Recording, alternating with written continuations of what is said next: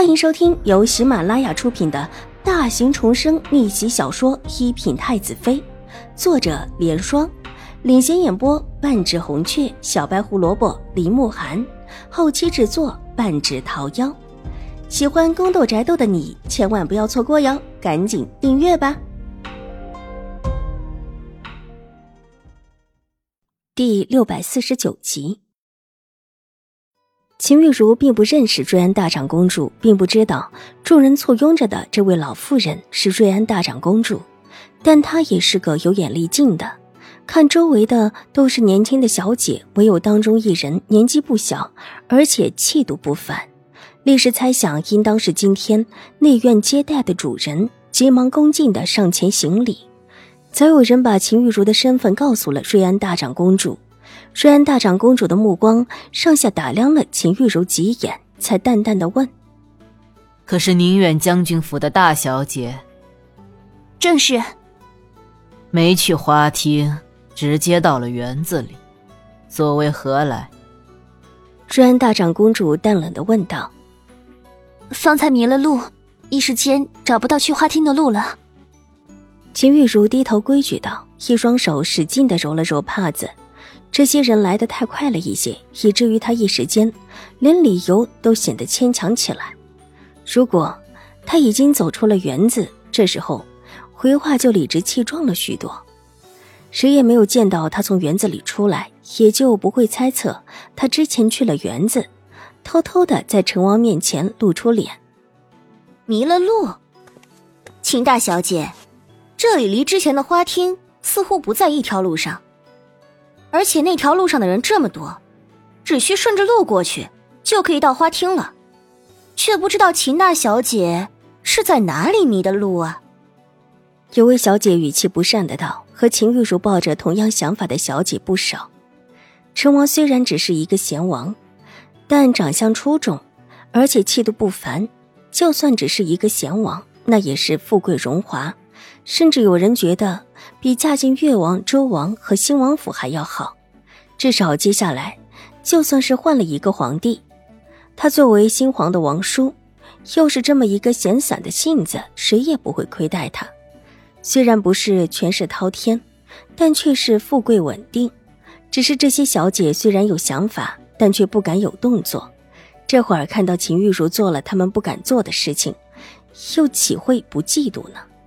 就算是瑞安大长公主在眼前，也有小姐忍不住了。方才忘记了，只是一边想事一边走着，然后就迷路了。哼，一边想事儿一边走着，然后离主道越来越远。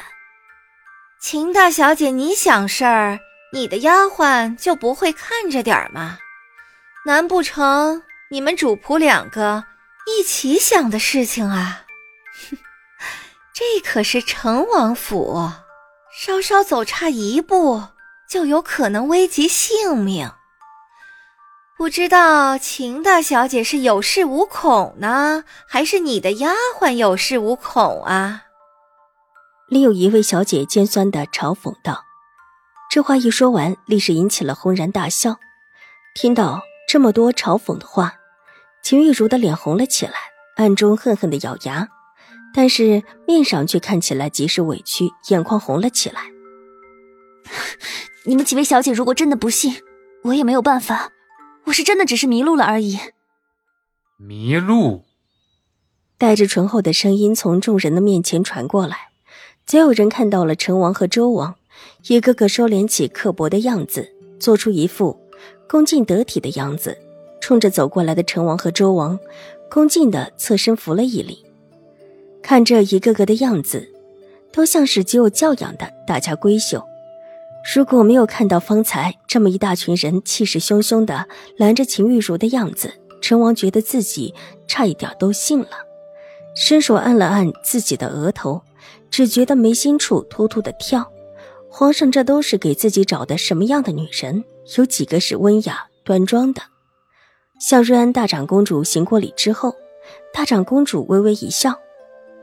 都免礼吧。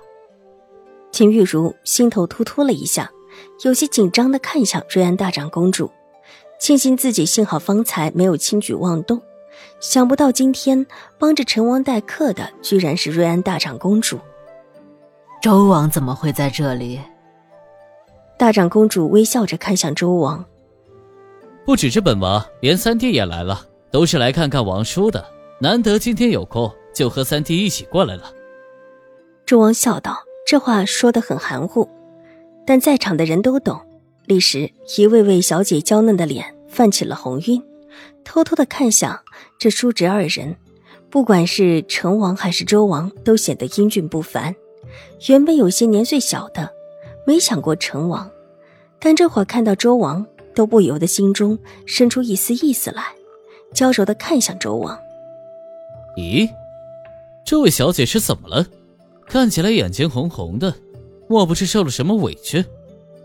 周王似乎看热闹不嫌事大，好奇的看向秦玉茹，惊讶道：“人群中，秦婉如眼底闪过一丝嘲讽。秦玉茹现在是想低调都低调不起来。成王或者年纪大，稳重一些，不会说什么。”但周王嘛，还真不好说。见过成王殿下，周王殿下。原本秦玉茹的眼眶只是微红，这会儿听周王这么问，立时觉得自己很委屈，眼眶中的眼泪都要下来了，忙低头恭敬的一礼，有两颗眼泪就这么的落到地上。虽然别人没有看到，周王可是看得清楚的很，方才走得近了一些。看清楚秦玉茹的容色，也颇觉得出彩。这会儿都有几分怜惜之意。